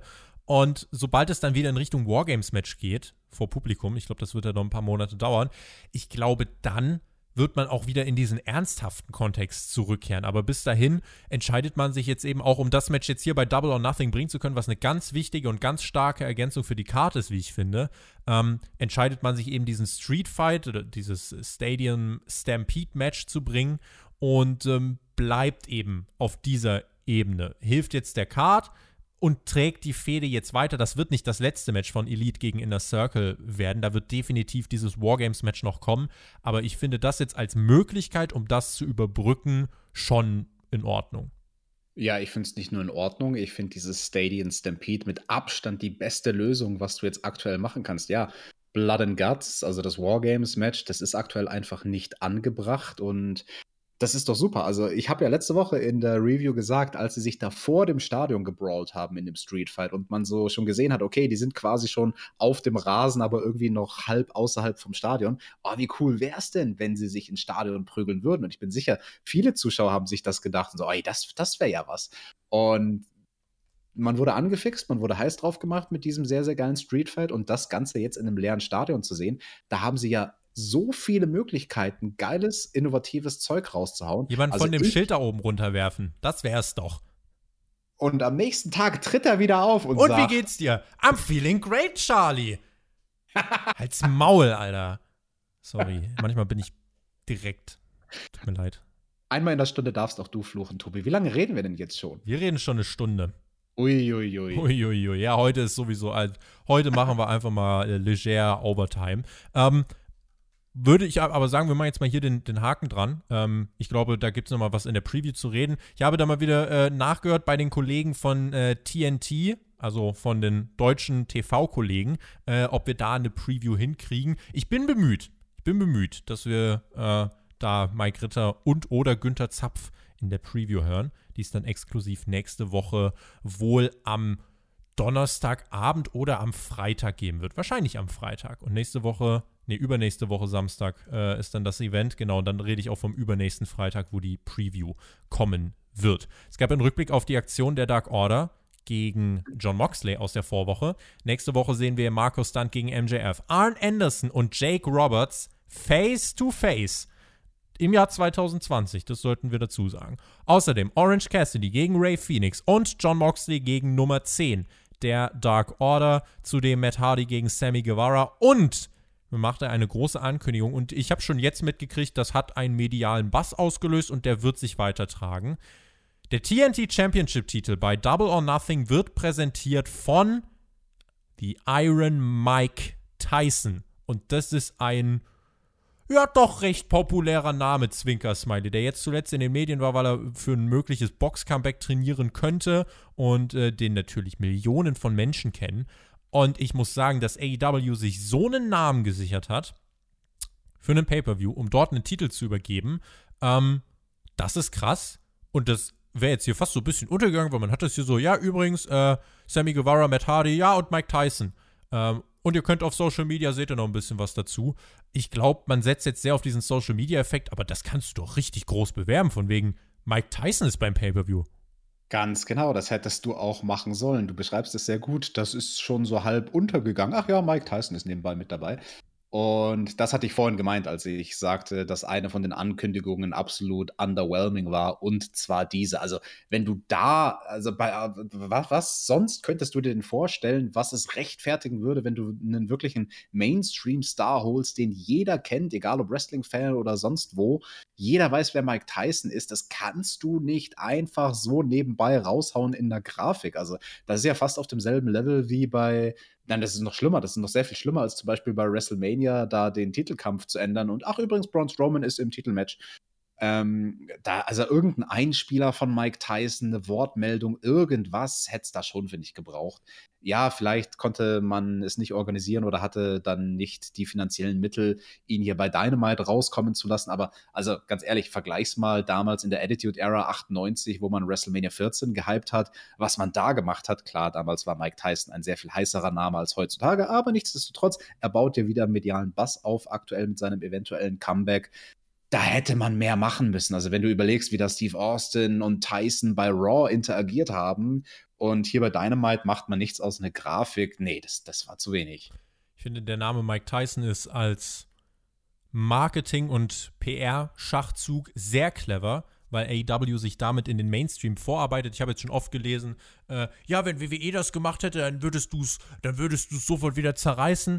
Nee, wenn so jemand kommt, um beim Pay-Per-View einen Titel zu überreichen, dann ist das in Ordnung. Dann natürlich kommt dann äh, die Kritik auf, das ist ein verurteilter Vergewaltiger und so weiter. Ähm, das äh, will ich gar nicht gut reden. Das ist total richtig. Ähm, aber es geht jetzt gar nicht darum, dass ich sage, wie geil Mike Tyson und AEW sind, sondern ich sage einfach nur, jemanden mit diesem Namen für seinen Pay-Per-View zu kriegen, ist ein cleverer Schachzug. Und ich habe auch das Wort Coup in den Mund genommen, weil ich der Meinung bin, dass du damit eben dich, wie gesagt, in diesen Mainstream vorarbeiten kannst. Und probably werden mehr Leute dann quasi über Mike Tyson vielleicht einen Zugang zu AEW finden. Und ich finde eben deswegen, äh, einfach um da die neuen Zielgruppen und Reichweiten erschließen zu können, ähm, ist das ein Move, der halt Sinn macht. Ja, Tobi, aber ich will nur hoffen, dass wenn Mike Tyson dann backstage ist bei AEW, dass Cody Rhodes Abstand von ihm hält und nicht zu viel mit Mike Tyson redet, weil wenn sie dann ins Plaudern geraten, dann witter ich Gefahr, dass Mike Tyson Cody davon überzeugt, sich das Gesicht tätowieren zu lassen. Auch das noch. Es wäre der Nacken nicht genug. Nun ja, wir warten mal ab. Äh, aber Mike Tyson auf jeden Fall ein dicker Name. Das, da können wir uns, glaube ich, drauf einigen. Christopher Daniels gegen Brody Lee, das war der Main Event dieser Ausgabe. Und Christopher Daniels ist auf einer Three-Match-Winning-Streak. Und ich habe mich vor dem Match gefragt, wenn John Moxley gar nicht für die Card gebuckt war, Alex, warum ist der denn überhaupt angereist? Wo, wo ist der denn vorhin hingestürmt, wenn er gar nicht antreten sollte? Das ist eine berechtigte Frage. Ja, das, äh, Leute, lasst mal nicht nach hier. Brody Lee kam mit dem Gürtel von John Moxley um die Hüften geschnallt zum Ring das ist mal ein Bild, sag ich dir. Und Brody Lee machte dann Dasha Fuentes auch eine Ansage und sagte, jetzt announce mich mal. Und die hat ihn dann auch wirklich angesagt als self-proclaimed AEW World Champion Brody Lee. Das ist im Wrestling ein ziemlich dicker Haufen Disrespect, oder? Ja, also man kann sich ja nicht einfach hier selbst zum Champion ernennen. Also wir sagen ja auch nicht, äh, TJT wären hier die, keine Ahnung, die Tag Team Champions von Spotfight oder so. Also ja Obwohl wir es sind, ja. Also das ist ja, das kommt ja auch noch dazu. Deswegen, naja. Äh, aber das auf jeden Fall äh, ist die Storyline, die man jetzt fortführen möchte. Brody Lee im Match gegen Daniels war dominant. Äh, letzterer versuchte sich zurück ins Match zu kämpfen, zeigte einen Arabian Moonsault nach draußen. Das vielleicht so Aktion, wo du vorhin meintest, wie Christopher Daniels in dem Alter umgeht. Das ist schon, mhm. der zeigt schon einiges noch, ne? Also auch viel genau. wirklich Aktion von den Seilen und so, viel, wo er fliegen mhm. muss. Ja, der hat seine ganzen großen Aktionen rausgehauen in diesem Match und sie sind alle geglückt. Er hatte halt mit Brody Lee auch jemanden, der eine gute Base ist, also jemand, bei dem er sich keine Sorgen machen muss, dass der ihn nicht fängt, weil Brody Lee halt eben einfach so groß und bereit ist. Aber ja, wo er da angesetzt hat, auf den Apron gegangen ist, Christopher Daniels zum Arabian Moonsault, da dachte ich mir schon so, ah, Junge, Junge, bitte fall nicht wieder auf deinen Kopf, so wie bei dem einen Pay-Per-View. Aber hat ja gut geklappt und dann auch später der Best Moonsault, der ging ja auch schön ins Ziel. Lee legte sich mehrfach mit Frankie Kazarian und Scorpio Sky ringside an, aber er äh, hat sie nie wirklich attackiert, sondern hat sie nur so angestarrt und äh, ist dann wieder in den Ring gelaufen. Äh, Nummer 10 hat, äh, die auch mit am Start war, hatte Brody Lee einen Stuhl bereitgelegt und äh, Nummer 10 hat dann auch den Ref abgelenkt, damit Brody Lee den Stuhl benutzen kann, aber SCU kam zur Hilfe, sie prügelten auf Nummer 10 ein. Im Ring kon äh, konnte dann Chris Daniels eine Attacke mit dem Stuhl von Lee abwehren und selbst einen Shot straight to the head durchbringen. Lee bekam noch gerade die Hände hoch, aber trotzdem Chairshot an den Kopf. Plötzlich war dann auf einmal die ganze Dark Order im Ring. Die Faces stürmten dabei und haben sich äh, mit ihnen außerhalb des Rings dann weiter gebrawlt. Match ging aber weiter, weil weder Brody Lee noch Chris Daniels berührt worden sind. Daniels beobachtete das und hinter ihm wartete aber dann schon Brody Lee. Chokeslam-Ansatz, aber gekontert. Angels Wings, der Finisher von Daniels und Kickout bei 1 von Brody Lee. Der grinste, stand auf, no-sellte den Finisher Zweiter Angels Wings Ansatz ging nicht durch, dafür aber ein Moonsault wenig später. Brody Lee stand aber auch dann wieder auf. Daniels flog vom Top Rope heran. Powerbomb Konter, Discus Lariat und nach 13 Minuten der Sieg für Brody Lee. Das war, Alex, kein Casual Wrestling Match, was ich gut fand. Auf der anderen Seite haben es die Eingriffe für mich doch mehr runtergezogen als nötig. Ja, also schlecht fand ich das ganze Ding definitiv nicht. Ich denke, es war unterm Strich solide. Hatte es jetzt wirklich Main-Event-Charakter? Da könnte man drüber streiten, aber ja, diese Diskussion, die hatten wir in den letzten Wochen schon ein paar Mal. AEW, alles, was mit dem World Title zu tun hat, das hat halt bei den Main Event Level und in dem Fall bedeutet es halt, dass diese Sachen die Show abschließen. Man könnte, da bin ich ganz ehrlich, auch argumentieren, dass andere Matches, da gab es einige zur Auswahl, mit denen man diese Woche durchaus die Show hätte beenden können. Fuck it, sogar mit Pineapple Pete gegen Jericho, wegen dem, was dann nach diesem Match noch passiert war mit der Drohne und allem drum und dran. Aber ja gut, es war, was es war und ähm, definitiv aber kein schlechtes Match, aber auch nichts, was man unbedingt gesehen haben muss. Du wolltest halt diese Resilience von Brody Lee in den Vordergrund rücken, ins Rampenlicht stellen. Und ich meine, was sagt uns das halt jetzt über den Charakter von Brody Lee? Er no-sellt den Finisher von Chris Daniels, nimmt den Chairshot an den Kopf und ist trotzdem recht unbeeindruckt. Ich weiß noch nicht, ob mir das gefällt. Also man will ihn halt unbedingt als Gefahr darstellen für Moxley. Ich bin weiter der Meinung, das kommt alles zu sehr aus dem Nichts für ein Pay-Per-View-Main-Event auf AEW-Niveau und dafür ist es halt einfach, finde ich, nicht gut genug aufgebaut. Ähm, und das Match gegen Daniels, ja, ich weiß nicht, man muss es wahrscheinlich unter einem anderen Licht sehen, weil es ging halt mehr darum, Brody Lee irgendwie zu inszenieren. Ähm, aber mir war es halt das Match fast ein bisschen zu lang und eben auch die Eingriffe fast ein bisschen too much. Ja, da war der Fokus zwischendurch unnötig weggenommen. Irgendwie. Ja, aber eine Sache, die man zumindest hier erwähnt hat und acknowledged hat und die sehr, sehr wichtig war, sie zu erwähnen, ist die ganze Situation, wie hat es denn Brody Lee geschafft, Nummer 1 Herausforderer zu sein? Weil er war nicht auf der Rankingliste. Vierter war er mittlerweile. Genau, ja. er war definitiv nicht auf Platz 1 oder 2 oder 3, sondern ja. halt weiter unten auf der Liste. Und die Kommentatoren, ich glaube, es war Excalibur, haben dann schön gesagt, ja, er war nicht auf diesem Number One Contender Spot, deswegen hat er seine Situation kreiert, um diesen Title Shot zu bekommen. Und das finde ich durchaus awesome, also dass AEW das dann auch anspricht, also quasi die Logiklücke innerhalb der eigenen Storyline anspricht. Das ist ein Thema, da hatte ich mit unserem äh, sehr geehrten, geschätzten Kollegen The Mac auch privat drüber gesprochen und der hatte das nämlich letzte Woche dann als Resümee von AEW Dynamite festgehalten, so, äh, wieso ist denn jetzt Brody Lee da auf einmal Nummer 1 Herausforderer? Also das, das macht doch keinen Sinn, wenn sie dieses Ranking-System haben und sagen, alles soll sportlich sein und man muss sich hocharbeiten und dann kriegt er da quasi den Shot geschenkt, in Anführungsstrichen, oder nimmt ihn sich halt einfach. Deswegen fand ich es cool, dass man das hier acknowledged hat. Ich glaube, vor ihm sind Cody, Lance Archer und Kenny Omega. Also TNT Championship Finalist, TNT Championship Finalist, Tag Team Champion. Und dann kommt Brody Lee. Insofern ist das wohl irgendwie auch vertretbar über die Rankings. Kann man wohl behaupten. Ähm, nach dem Match ist John Moxley aufgetaucht. Da war er also. Kam durch die Sitzreihen des Daily, äh, Daily's Places zum Ring. Brody Lee wirft quasi ein Dark Order Member nach dem nächsten im Ring Moxley zum Fraß vor. Und bevor Moxley zu ihm kommen kann, nimmt er sich Nummer 10 und verschwindet, samt World Title. Und Moxley griff sich dann ein Mikrofon und meinte: Ich bewundere, wenn jemand Eier hat und ich bewundere es auch, wenn jemand seine Chance wahrnehmen kann. Aber ich werde keinen Disrespect hinnehmen und auch keine Schwachköpfe wie Mr. Brody Lee. Und deine Entscheidung, mit mir aufzunehmen, die war dumm, dafür wirst du bezahlen. Der AEW World Championship Titel, der steht für mehr als nur ein Stück Metall. Das wirst du bei Double or Nothing auch rausfinden. Es wird einen Hellstorm von Gewalt geben. Und wenn der Staub sich legt, Mr. Lee, dann wirst du schnell feststellen, dass deine AEW-Karriere vorbei ist, bevor sie angefangen hat. Und das war Dynamite. Ein Hagelsturm der Gewalt wird es geben. Uiuiui, da sind wir aber mal gespannt. Sollte man da ein Gimmick-Match draus machen? Oh, kann man machen, muss man nicht, sollte man, glaube ich, vielleicht nicht unbedingt. Es reicht ja, wenn der Ringrichter vielleicht mal zwischendrin für 10 Minuten K.O. ist und ein bisschen Stacheldraht Keine Ref-Bumps. Nee. Ich schaue den Monday Night War gerade. Ich kann nicht mehr. Ich will nicht mehr. Rap Bump in jedem Match ah, zu, den, zu, den, Zeiten von den Monday Night Wars, ich weiß.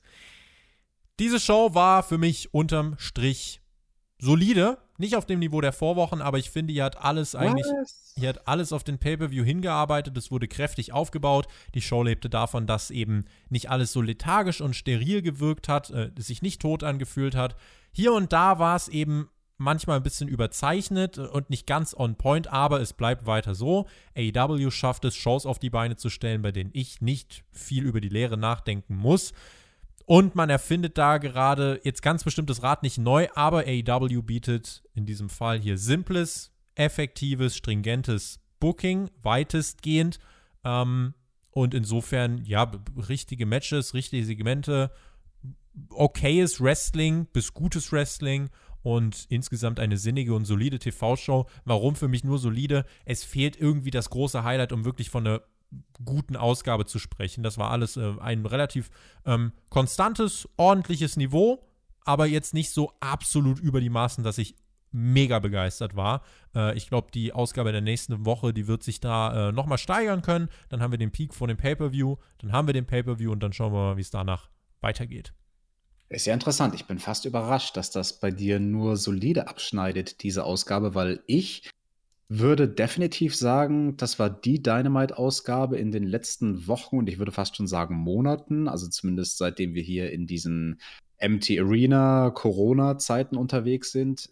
Das war die Ausgabe, die mir am besten gefallen hat, glaube ich. Also vielleicht müsste ich es nochmal vergleichen mit anderen Dynamites der letzten sechs, sieben Wochen, aber ich fand das wirklich sehr gut. Kann aber auch vielleicht tatsächlich sein, dass für mich dann dieser Faktor, es sind mehr Fans, es hört sich alles wieder ein bisschen Die halt eingegroovt in dem Environment. Ja, also es hatte irgendwie, es hatte einen guten Groove, die Shows. Es, es ging einfach gut runter. Keine Ahnung, vielleicht lag es auch daran, dass ich diese Woche zur Abwechslung mal ausgeschlafen war, als ich Dynamite geguckt habe und es deswegen automatisch besser fand. Ähm, es kann auch einfach daran liegen, dass ich halt einfach mal auch ein bisschen pessimistischer rangegangen bin. Kann ja auch einfach mal sein.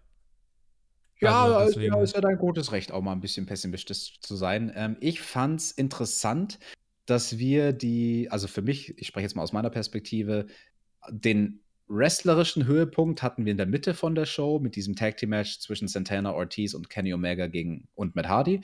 Und den Entertainment-Höhepunkt hatten wir dann später mit Pineapple Pete, Jericho und Vanguard One mit diesem gesamten Segment. Und das, was dann danach noch kam, eben der Main Event, fand ich, war weder wrestlerisch noch vom Entertainment der Gipfel, der Peak der Show. Und das ist im Prinzip mein einziger wirklich großer Kritikpunkt, ähm, dass man von der Reihenfolge da was vielleicht anders machen könnte. Aber ich fand's gut. Ich fand, die Show ging, die, die ging runter wie Öl. Und das ist auch dein gutes Recht und ich bin gespannt, wie die Leute in den Kommentaren diese Show einschätzen. Also wenn ihr diesen Podcast bis hier gehört habt, dann ist jetzt die Zeit für euch, um in die Kommentare zu schreiben, wie ihr das Ganze gefunden habt. Alex, wir müssen uns noch äußern in den letzten wenigen Minuten dieses Podcasts, beziehungsweise dieser ähm, Review-Ausgabe, zu dem, was natürlich bei NXT äh, getan wurde. Dort äh, wurden ja Fans äh, aufgerufen anzurufen. Aufgerufen anzurufen, schön. Ähm, Und jetzt haben wir natürlich für Dynamite ungefragt dasselbe gemacht und da haben sich Leute direkt gemeldet. Und ähm, es gab da ja äh, Gerüchte und wir wissen ja auch, dass wir internationale Fans haben. Und äh, wir haben äh, drei jetzt mal ausgewählt. Wir haben ja Tausende bekommen. Also es ist ja wirklich, bei dir sind ja auch wirklich Presseanfragen reingeflattert für die Talkshows und für die Zeitungsinterviews und so. Sag doch mal was und so wir lassen einfach euch heute sprechen. Und ähm, ich würde sagen, damit hören wir uns einfach mal den äh, ersten Fan an, der aus Österreich kommt. Wir, wir hören mal ganz kurz rein. Ja, servus miteinander, ich bin's, der Wolter-Fan 85 und ich wollte nur sagen, dass die Jungs vom AEW-Podcast einen super guten Job machen.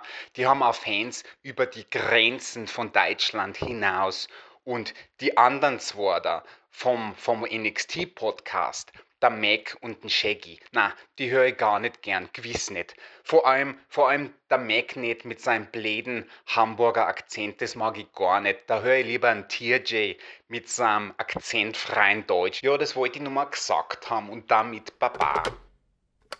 Okay, Alex, das passt schon. Ja, ein sehr sympathischer äh, junger Mann, dieser Walter-Fan hieß er, glaube ich, ne? Ja, ja, irgendwie, irgendwie sowas. Ähm, finde ich schön. Also, danke. Äh, ich finde internationale Fans finde ich super. Und äh, insofern, ach, da freuen wir uns doch direkt über das internationale Publikum und über das Lob. Ich weiß nicht, bei dem zweiten jetzt gleich, den, den wir jetzt gleich zuschalten werden, irgendwas. Äh, ich weiß, also mit dem haben wir jetzt nichts äh, zu tun. Das ist ja natürlich alles wirklich so eingeflattert, ja. Also wir haben ja nichts irgendwie selber damit irgendwie, wir haben da nichts mit zu tun. Ähm, warte mal, aber wir hören, wir hören uns den jetzt gerade erstmal an. Sekunde. Mhm. Ja, ähm, hi. ich wollte mich bei euch melden, aber äh, wie ihr hört, ich würde sehr gern anonym bleiben. Warum?